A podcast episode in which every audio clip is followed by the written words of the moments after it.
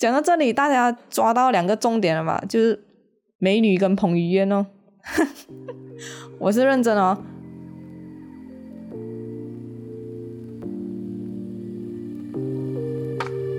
Hello，大家好，我是阿特，欢迎收听设计火起来，Design Fire Up。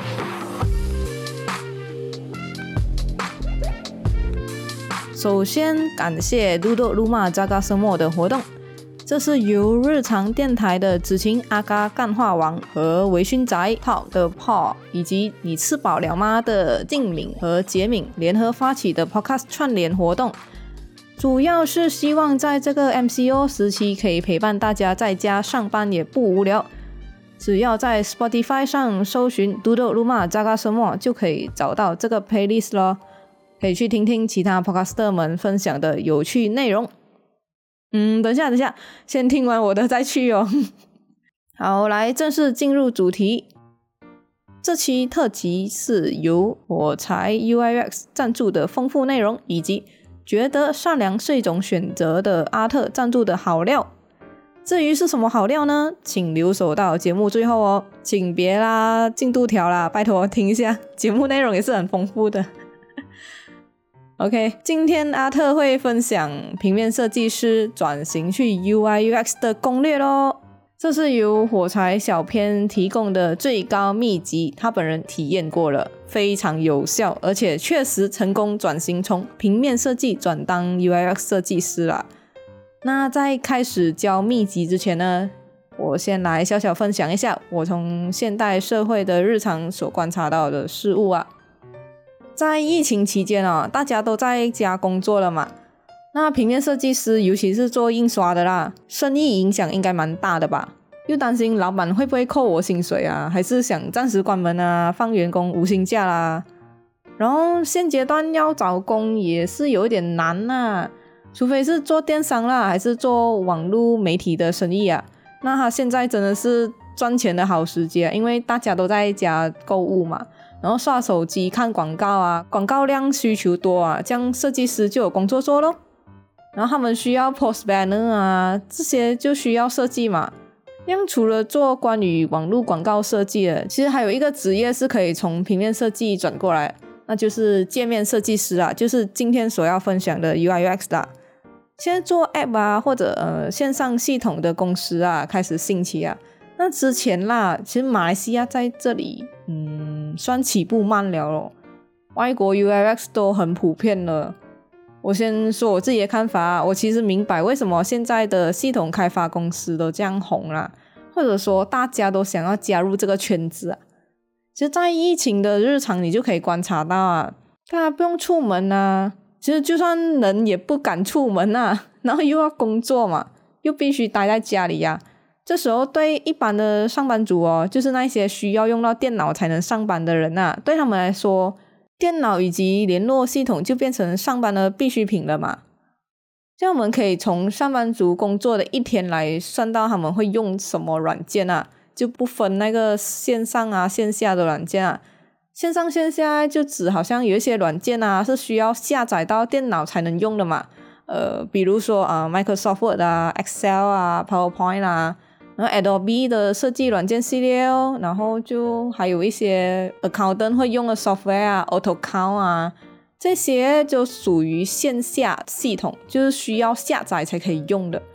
像线上系统呢，就好像在线的系统啊，web-based 那种啊，就你要开这 browser 啊，呃，浏览器才能用的系统，也是时下比较流行的方式啊。比如说 Google Sheet 啊，Google Doc 啊，Google Slide 啊。设计软件的话，就做平面呢，我就不大知道。就是做界面设计就有呃 Figma 咯，然后做 account 或者 CRM 就是有 Salesforce 啊、HubSpot 啊、Zoho 啊等等，其实还有很多很多很多啊。其实线上线下没有分好跟坏啊，他们只是各自的目的都不一样啊，所以不一定线上的都比较好啦，线下都不好之类的。其实线上也是有可能遇到网络断线啊，然后就 GG 了。就这些上班族每天的 task 啊，其实也需要用到这些系统来工作嘛。那这些系统哎，就需要开发公司来设计和维持啊。那这些开发公司诶，就需要很多人来帮他们做开发软件哦，因为需求量一定是比之前提高很多嘛，双倍以上啊。这原因也是疫情之前啊，大家都是可以见到面的嘛。那通常会面对面沟通啊，除非公司很大，好像有一些工厂啊，可能不同部门就要跨不一样的 building 去 meeting 啊，很麻烦啊，就要用联络系统啊，好像 Zoom 啊、Slack 啊之类的。以前可能一般的人或者呃更少二十 percent 的人会用到这些即时的通讯啊，WhatsApp 啊、Microsoft Teams 啊。像现在人全部都 work from home 了嘛，就造成大家一定要用这些远程的会议系统啦，来维持联系啊。所以这些开发公司就需要忙起来哦，请更多的软件工程师啊。其实我从以前呐，大概十年前吧，我就觉得 programmer 很吃香啊，不能讲赚的最多啊，但是算比较安全的工吧。我安全的定义啊，是嗯，不怕找不到工那一种。也不怕找不到下一份工的概念啦。那现在当然也是这样啦。那也造成了很多 programmer 在市场，然后很多软件开发公司也在市场，也导致了每一家公司的实力耶，其实也差不多。就好像 Grab 公司哦，它 Grab Food 啊，它可以请到很厉害的 programmer 来帮我们做系统。这样 Food Panda 它也可以利用高薪请到人才来帮他们写 coding 啊，就变成请 programmer 其实没有很难了。市面上的确有很多人才啊，和那些刚毕业的新鲜的 programmer 啊，就变成了我今天我可以做到这个系统，明天他也可以做到这个一模一样的系统。所以当市面上呢同样的系统越来越多的时候，他们还可以拼什么呢？就是今天要讲的主题啦，UIUX 界面设计。这些公司的用户哎，就会开始在乎哪家的系统会比较好用。这里指的比较好用。可能只是视觉上的比较好用啊，里面的功能都是一样的。嗯，我拿食物来比喻啊，今天我家前面有两档附件面，他们竞争到开始用的料啊都一样啊，汤都一样，好吃度都一样，这样吃货开始会看什么？看摆盘咯。如果摆盘也一样哎，就是要看 service 咯。可能我今天去左边的档口买啊。他老板娘很会讲话，她嘴很甜，她就会叫我美女，叫我买了也开心啊。那右边的档口啊，如果老板像小鲜肉这样啊，好像彭于晏这样帅啊，他不用讲话，我自动都会去找他买。OK，讲到这里，大家抓到两个重点了吧？就是美女跟彭于晏哦。我是认真哦，就是当事情的本质都做得很好的时候。那大家就会开始看周边的东西了。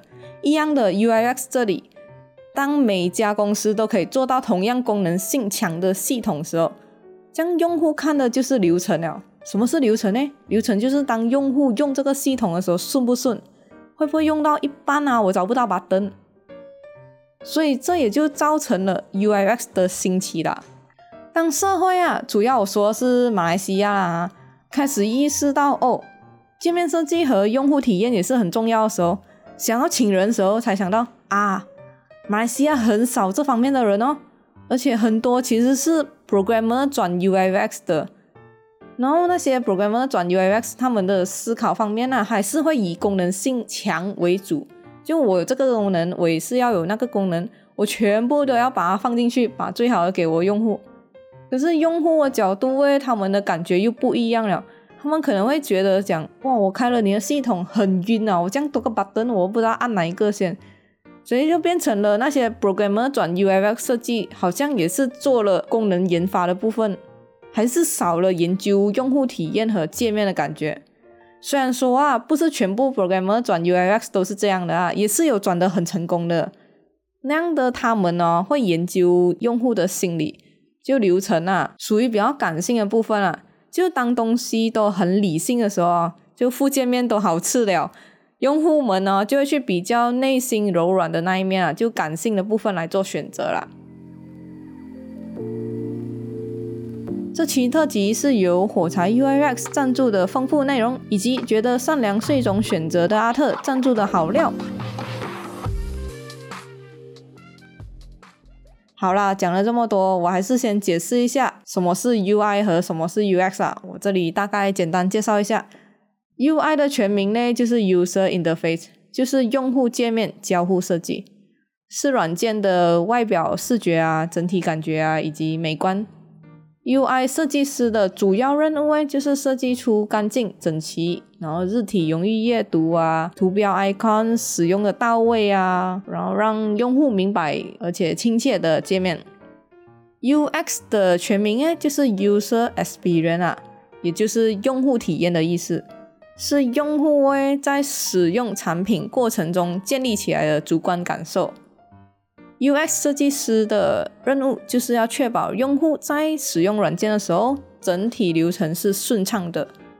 UX 设计师就是要结合研究流程，叫他研究那些 flow 啊，然后还要放出去哦，把产品放出去，去收集用户的 feedback，然后再来改善那个流程。在这三者中不断循环，来创造更好的用户体验。我直接用 Spotify 来举个例子啊，大家通常会用 Spotify 来听歌吧？那 Spotify 一开起来就是深灰色的嘛，看起来像黑色啦。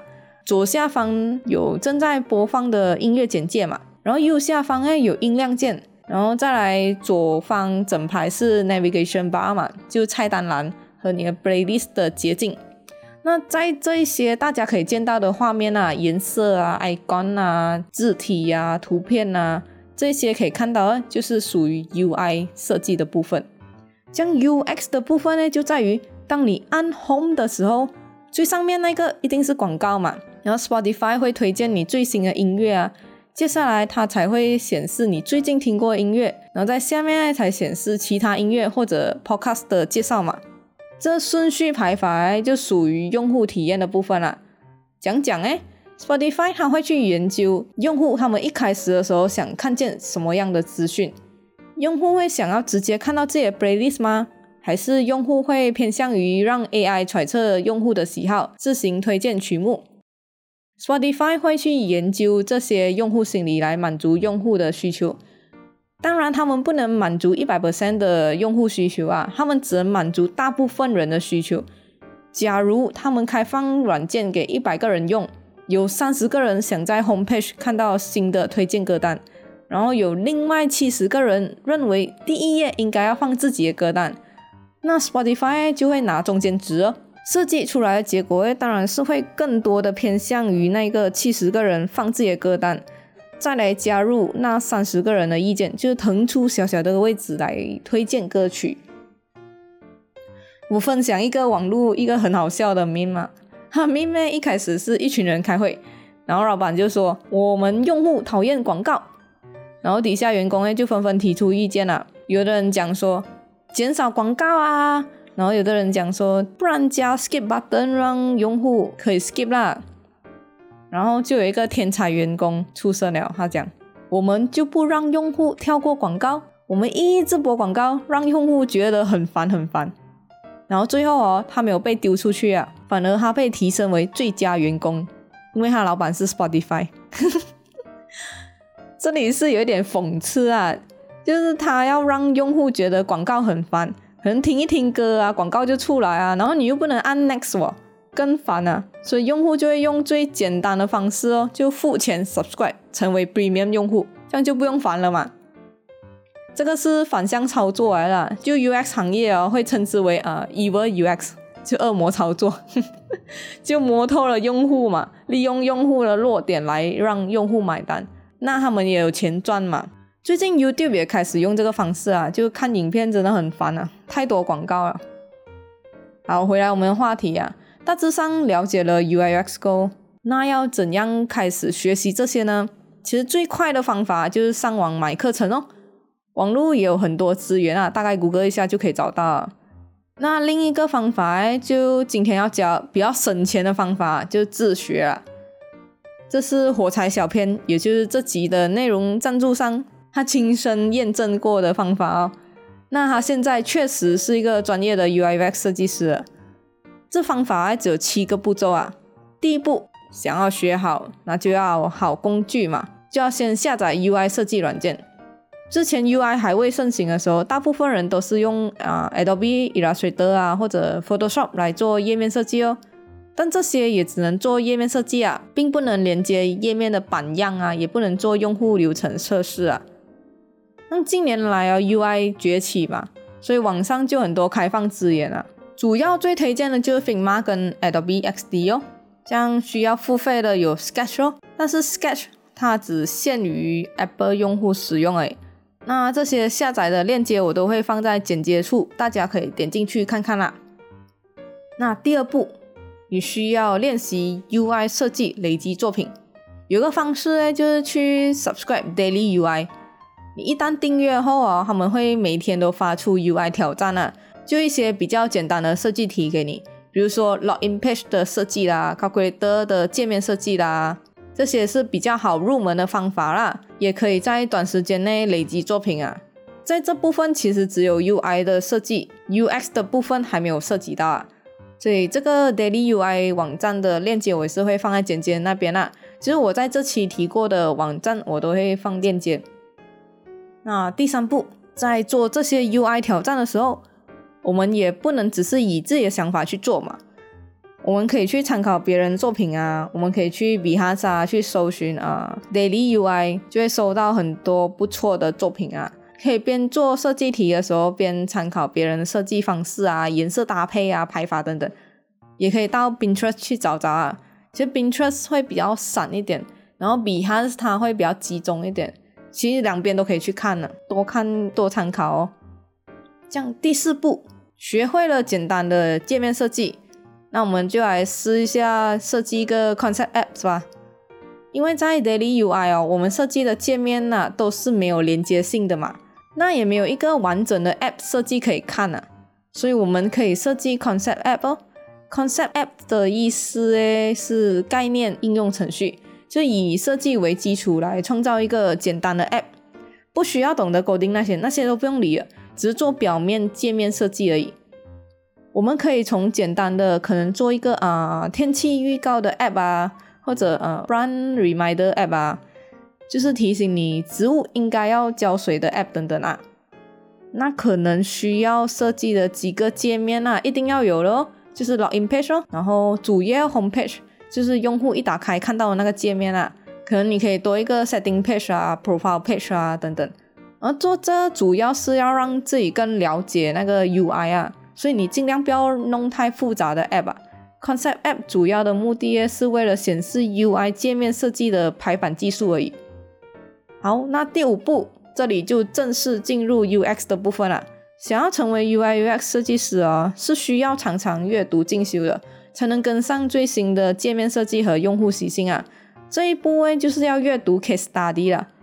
我非常推荐 Medium 这个平台，Medium 是一个很多 UIX 高手出没的聚集地，而这些高手都很乐意分享设计过程。在 Medium 搜 Apps Case Study。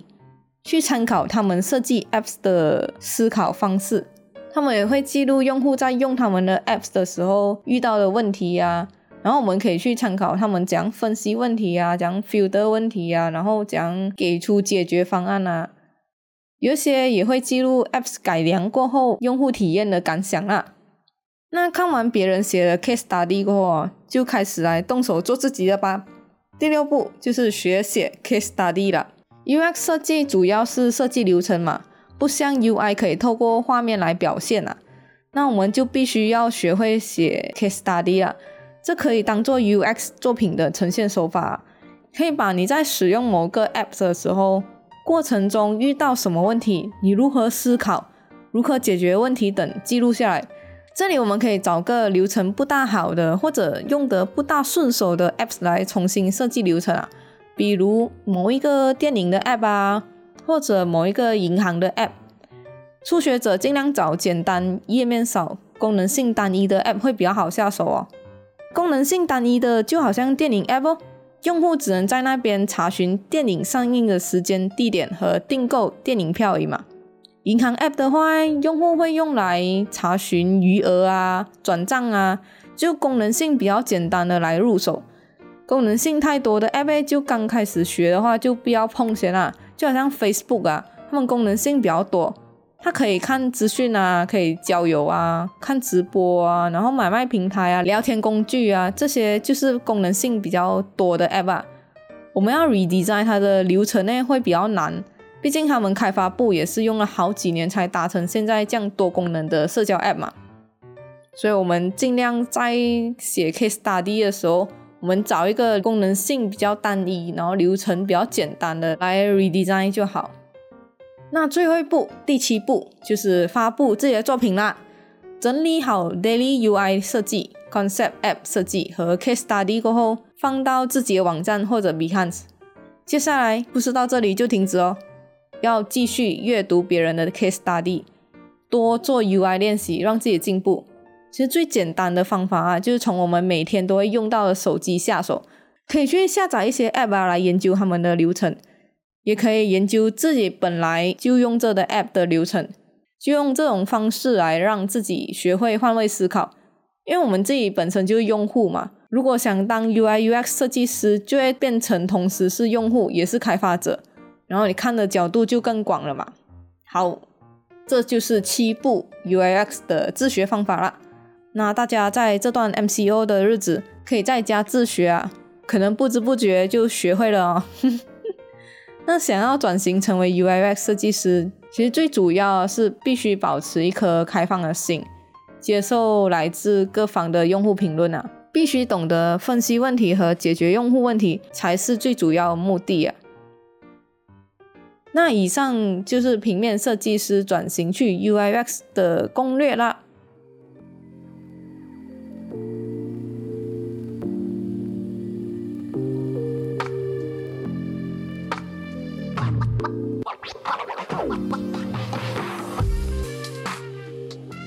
接下来就是大家最期待的部分了，应该是我最期待的部分了。大家有没有我就不知道了哈。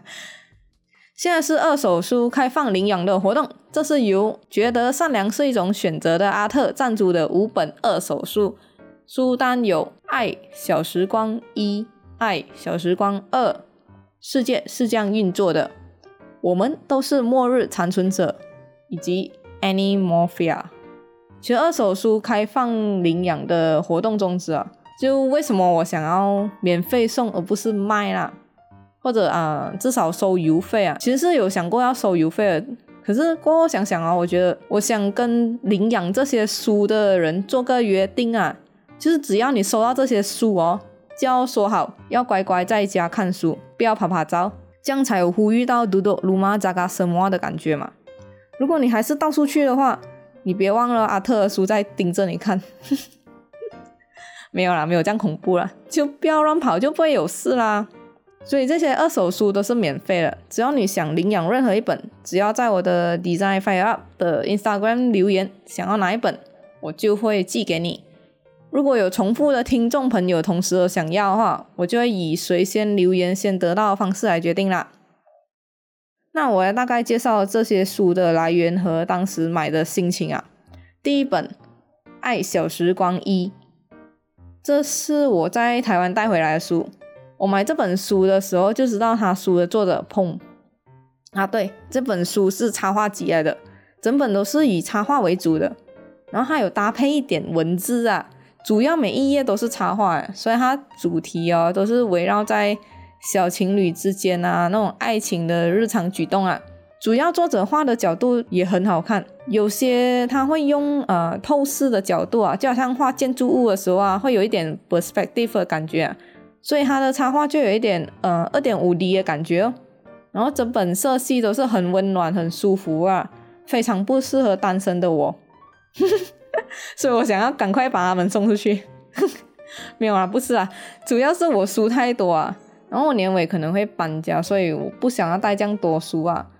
那有一些好书我也不想要这样丢了嘛，有一些还保存的很好啊。然后现在也想要呼吁卢德鲁玛加嘎什么的活动嘛，就这样刚好可以借这个机会出一点小力，把书送出去咯。那这本《爱小时光一》是当时我在台湾旅行的时候去成品买的，那时候只想到我在马来西亚好像还没有看到，所以我就买了。那第二本。爱小时光二是在本地大众书局买的，就当时有看到就买咯。然后这两本的插画其实都不一样啦，但是主题都是一样的。这两本书的保存程度也是属于良好状态啦，书里送的明信片我也是会一同送给你们的，只是一个观众只能拿一本哦。好，那下一本《世界是这样运作的》这本书呢是非常特别的书，主要呢它是超级难读，对我来讲啊。那为什么会买这样难读的书诶？因为当时想买的是另一本来的，但是哦，我在书店的时候，我就觉得这个书名很熟悉哦，我觉得我想买的应该是这一本啊。结果回到家拆开来看哦，看了十面这样啊，不是这本，G G。这样为什么又会搞混书本呢？其实我之前很多书都是从一位 YouTuber 介绍了，所以就被推坑啊，其实是算好的推坑啊，不是贬义啊。我以前很喜欢看囧星人的 YouTube，他之前在 YouTube 主要是说书嘛，就介绍书本啊。然后我因为那时候几乎每一集都看了，所以家里好多书都是那时候听了他介绍很有兴趣才买的。那为什么这本是例外呢？嗯，其实这两本书他都有介绍啊，是我自己搞混了。因为在书局卖的书啊，都会包一层 plastic 膜嘛。那我也没有试读啊，我就买了。回家后打开来看。看到怀疑自己到底会不会中文，明明都是中文字，吃分开来看都看得懂啊，连起来看我却看不懂了，真的是完全看不懂。只求哪一位神人啊，可以帮我领养一下，读懂里面的文字啊，请来帮我领养一下这本书吧，让它发挥到它的价值。那时我想买的是囧星人推荐的另一本书《转角遇见经济学》。这本就差很大，这是作者用日常生活见到的事物啊来解说经济学，这本就比较亲民一点啊。最后我也有买这本啊，但是也没有看完，但是会搞混，印象中以为是同一本吧，我没有搞清楚我当时脑袋是怎样想啊，明明封面颜色也是不一样，所以有人想要挑战看懂这本书吗？就世界是这样运作的这本书。有的话，请在我的 Instagram 留言，我非常乐意把它送到你的手上。那第四本书名是《我们都是末日残存者》。这本书的作者嘞是欧阳靖，嗯，不是 rapper MC 靖那个欧阳靖啊，而是另一个欧阳靖，她是女生。当时我会买这本书，是因为它的书本设计。这本书的书背设计是使用缝装的。就以前人啊，会用这种方式来缝那个经书啊，它先是露在外面那种啊。那这个我也会拍照放给大家看啊。当时这种设计是很少见的，我当时也是因为在书本出版社工作过嘛，所以就很喜欢收藏这些设计很特别的书啊。所以当时没有专心看内容，我就买了。主要内容文字的排法也是很舒服啊，看了不会很难读啊。也是那种放一些插图啊，那图片的印刷质量都很好，所以我就买哦。然后过后我认真的去看这本书的时候，才发现这是作者患上忧郁症的时候，把当时心情都记录下来，集结成书的。其实我在当时吧，忧郁症这个词对我来说是非常陌生的。然后这本书出版也有一点久了，我看一下，它是二零嗯二零一二年出版的书本。然后我记得我当时阅读的时候，就会感觉到作者的痛啊！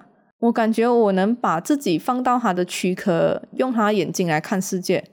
这世界是很浑浊的。然后里面的配图也是当时作者忧郁症的时候拍的，加在一起看啊，其实这本书的 flow 是非常让读者陷入作者的世界。